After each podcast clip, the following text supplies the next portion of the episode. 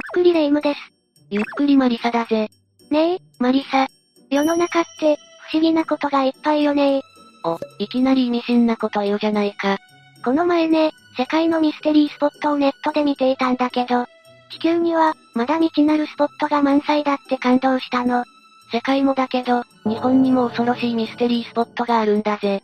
え、そうなのよし、では今回はこのテーマでいこうか。題して、日本に実在する不気味なミステリースポットだ。不気味って、随分脅かしてくるわね。今回は、8つ挙げている。もちろんランキング形式で紹介していくぜ。日本のミステリースポット、気になるわね。それでは早速解説スタートだ。最初の第8位は、クイーンシャトーだ。クイーンシャトー随分日本離れした名前だけどここは、茨城県にあるクイーンシャトー、別名トランプ城だ。トランプのお城なんか素敵そう。ここはな、名前の通り西洋の城のようないでたちをした建物なんだ。やっぱり。しかし、実態は高級なお風呂を経営していた建物でな。バブル時代に一泡吹かせたんだが、バブル崩壊とともに、廃業にまで落ちてしまったという経緯がある。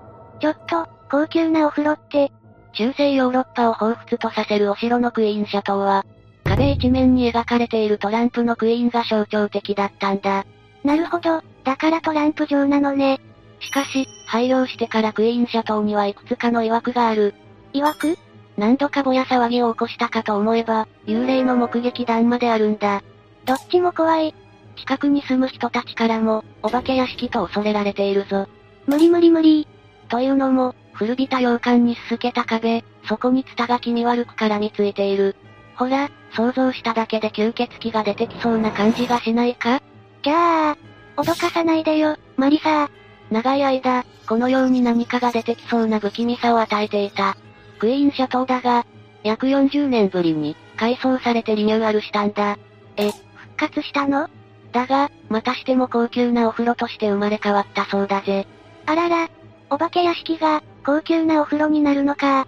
ある意味、ミステリースポットよね続いて第7位は、ダイアナ研究所だ。またしても、奇妙な名前ね。ここは、埼玉県にある廃墟になる。廃墟なんだ。正式名称は、ダイアナクラブ研究所。もともとは、結婚式場として運営されていたようだぜ。へえ、そんなおめでたい場所だったんだ。その後は学生寮として用いられたそうだ。寮意外な使い道ね。ダイアナ研究所は愛心会という運営会社がバックにいる。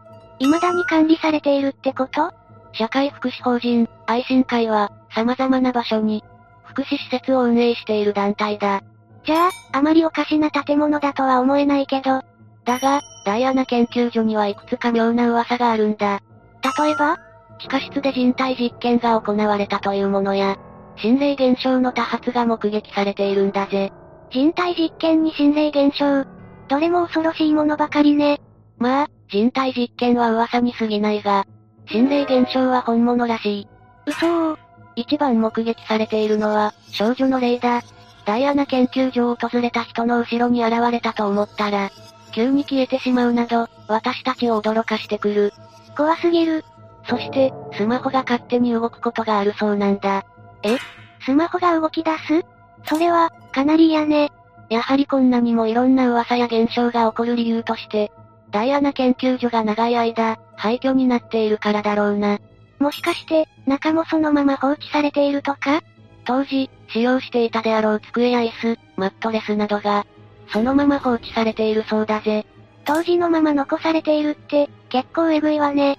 どうして取り壊しをしないのか気になるわ。次は第6位、ホトトギス旅館だ。次は、曰くつきの旅館ってことかしらこれは、大阪にある廃墟化した建物なんだ。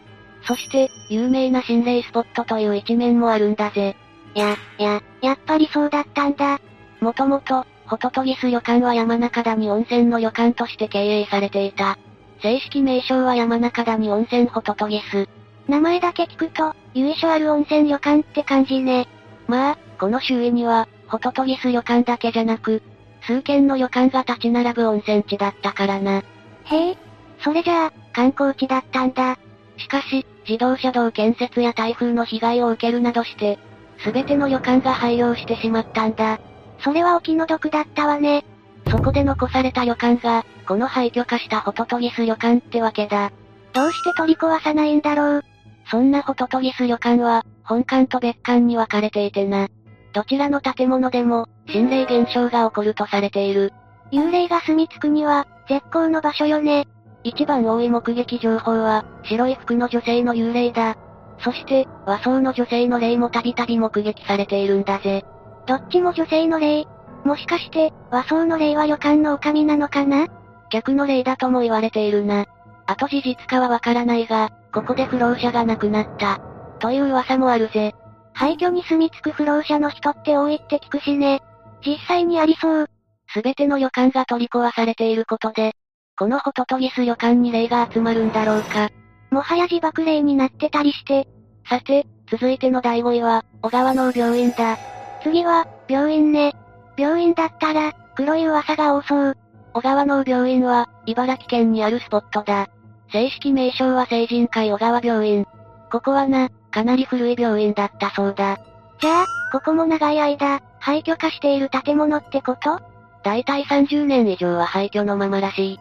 建物自体は、長期間、風にさらされたため、ほぼ骨組みと化していて、中は病院を思わせる部屋がいくつも見られる。しかし、アルコーにも床板がないせいか危険が伴うぞ。もう、いつ崩れてもおかしくない状態ね。中を進んでいくと、窓に頑丈な格子がある。格子一体、どうしてそんなもの小川農病院は、もともと精神病患者の隔離施設だったんだ。ええー、精神病、隔離施設。その講師は、暴れる患者が逃げ出さないようにするためのものだな。隔離施設なら、怖い噂がたくさんありそう。特に公にされている目立った事件はないらしい。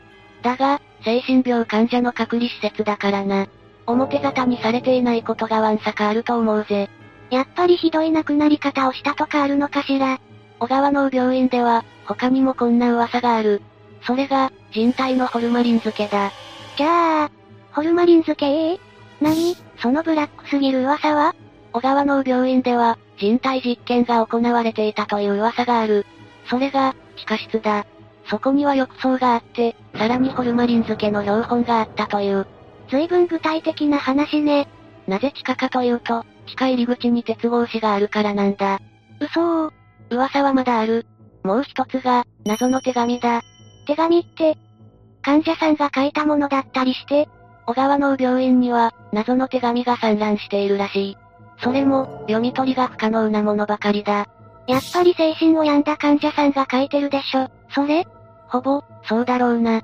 自ら苦しんだ思いを残したかったのだろうか。それとも何か訴えたかったのか。いずれにしても、念のこもった手紙だよな。ねえ、こんな曰くつき病院だもん。やっぱり心霊現象もあるのよねさすが、お化け探知機レイム。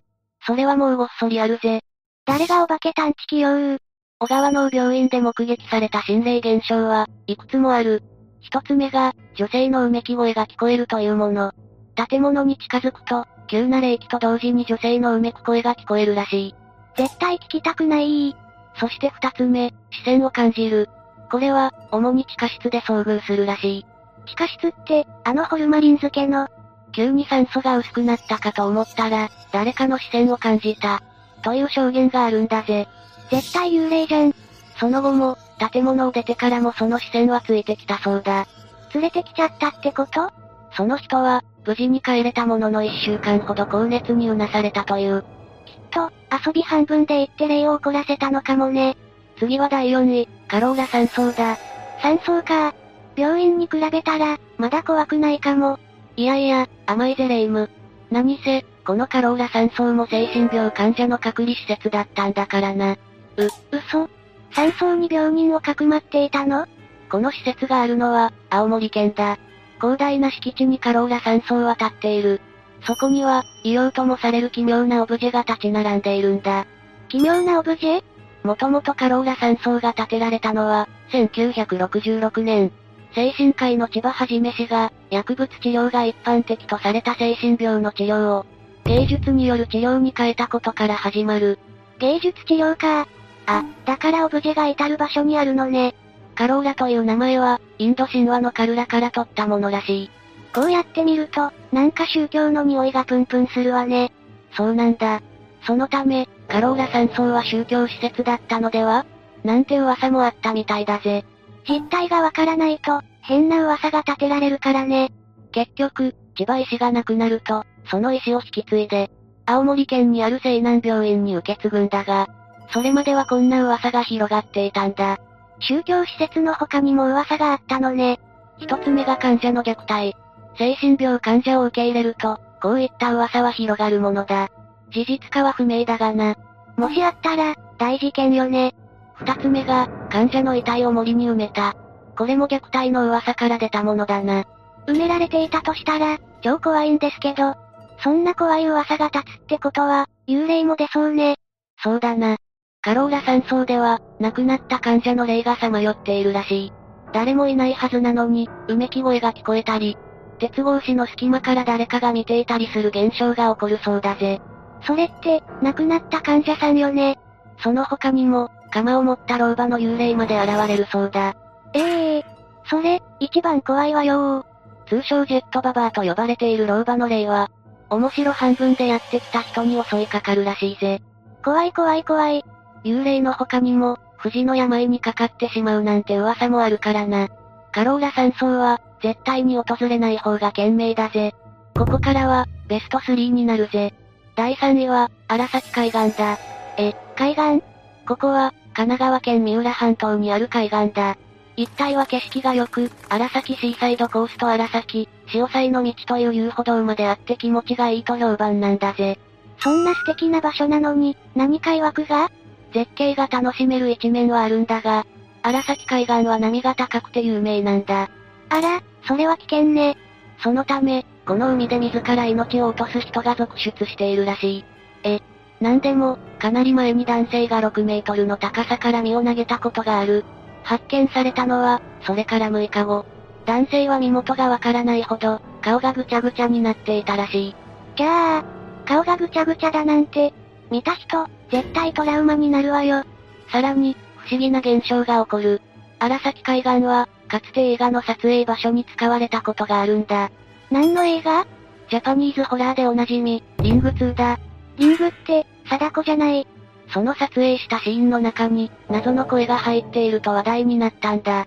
ええー、謎の声って、どういうものその声は、リカコという音声だったらしい。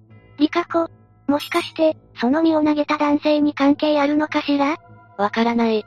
ちなみに、映画の撮影で使われた場所は、落石などの危険があるため、現在、立ち入り禁止になっているそうだぜ。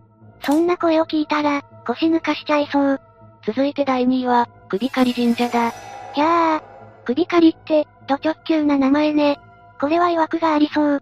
ここは、愛知県にある神社になる。本来は、浅間神社と呼ばれているんだ。ねえ、どうしてそんなに怖い名前がついたのそれがな。かつて江戸時代、この神社の階段に生首が置かれていたという、気味の悪い言い伝えがあったかららしい。階段に生首って、想像したら、気持ち悪くなってきたわ。しかも、生首が置かれていたという階段が1段目と3段目だと言われていて、そこを踏むと、呪われてしまうんだ。ええー、そ、それは絶対に近寄りたくない。生首が置かれていた場所は、やはり血が滴るくらい、壮絶な光景だったそうだからな。生首の怨念が未だに消えずに残っているんだろう。どうして、そんな恐ろしい状態になってしまったの江戸時代には、東海道が栄えていたんだが、裏街道という道も存在していたんだ。裏街道その道を通る人は、決まって訳ありの人でな。もちろん、山賊なんかも通っていたから、非常に危険な道だったんだ。じゃあ、置かれた生首も山賊の仕業山賊によって金目のものを奪われたり、ひどい時はその場で切られることが多かったそうだ。ひどい。こうして、何の罪もない人が切られてしまったことで、彼らの怨念が未だにこの世をさまよっているってわけだな。恨む気持ちもわかるわね。では、最後の第1位に行ってみよう。第1位は、旧三坂トンネルだ。出たわね、トンネル。ただでさえ怖いのに、曰くつきなんてもう。 1931年に開通した旧三坂トンネルは、山梨県の富士河口湖町と笛吹市の境に位置する。あの太宰治の富岳百景の舞台としても有名だな。そうなんだ。工事には、36万人もの人員が携わっていたという記録がある。すご。そんなにたくさんの人たちが作ったトンネルなんだ。しかし、工事中に多くの人が命を落としたらしいがな。う。他にも弓道では、バイク事故が多発していたそうで、事故で亡くなった人たちの霊がよく現れるみたいなんだ。首なしライダーの霊が出る。なんて、割と有名なんだぜ。ひえーそんなもの見たら発狂するわ。他にも、トンネルに入った車の数がトンネルを抜けた時には、数が違っている、なんて話もあるそうだ。怖いよー。さらに、旧三坂トンネルで多く目撃されているのが、三角帽子をかぶる僧侶の霊だ。ず、ずいぶん具体的ね。それに僧侶の霊が出るなんて、どうしてかしら。それがな、僧侶がどう関係しているのかが不明なんだ。理由がわからないのも恐ろしい。現在は、新トンネルの開通で現役から退いていて、観光スポットとして人々が訪れている。しかし、こういった曰く付きなトンネルであることは、覚えておいた方がいいだろうな。よし、解説はここまでだぜ。ふう、どれも不気味な場所ばかりだったわ。それにしても、こんなに多くの廃墟が存在するなんて、廃墟になると、霊も住み着くなんて言われているからな。霊感がなくても見えそうで、私はごめんだわ。私もごめんだ。まだまだ、こういったスポットはたくさんありそうね。マリサ、また解説してよね。もちろんだ。では、今回はここまでにしよう。解説を聞いた感想や、他にも知っているスポットがあれば、コメントして教えてくれよな。それでは最後までご視聴ありがとうございました。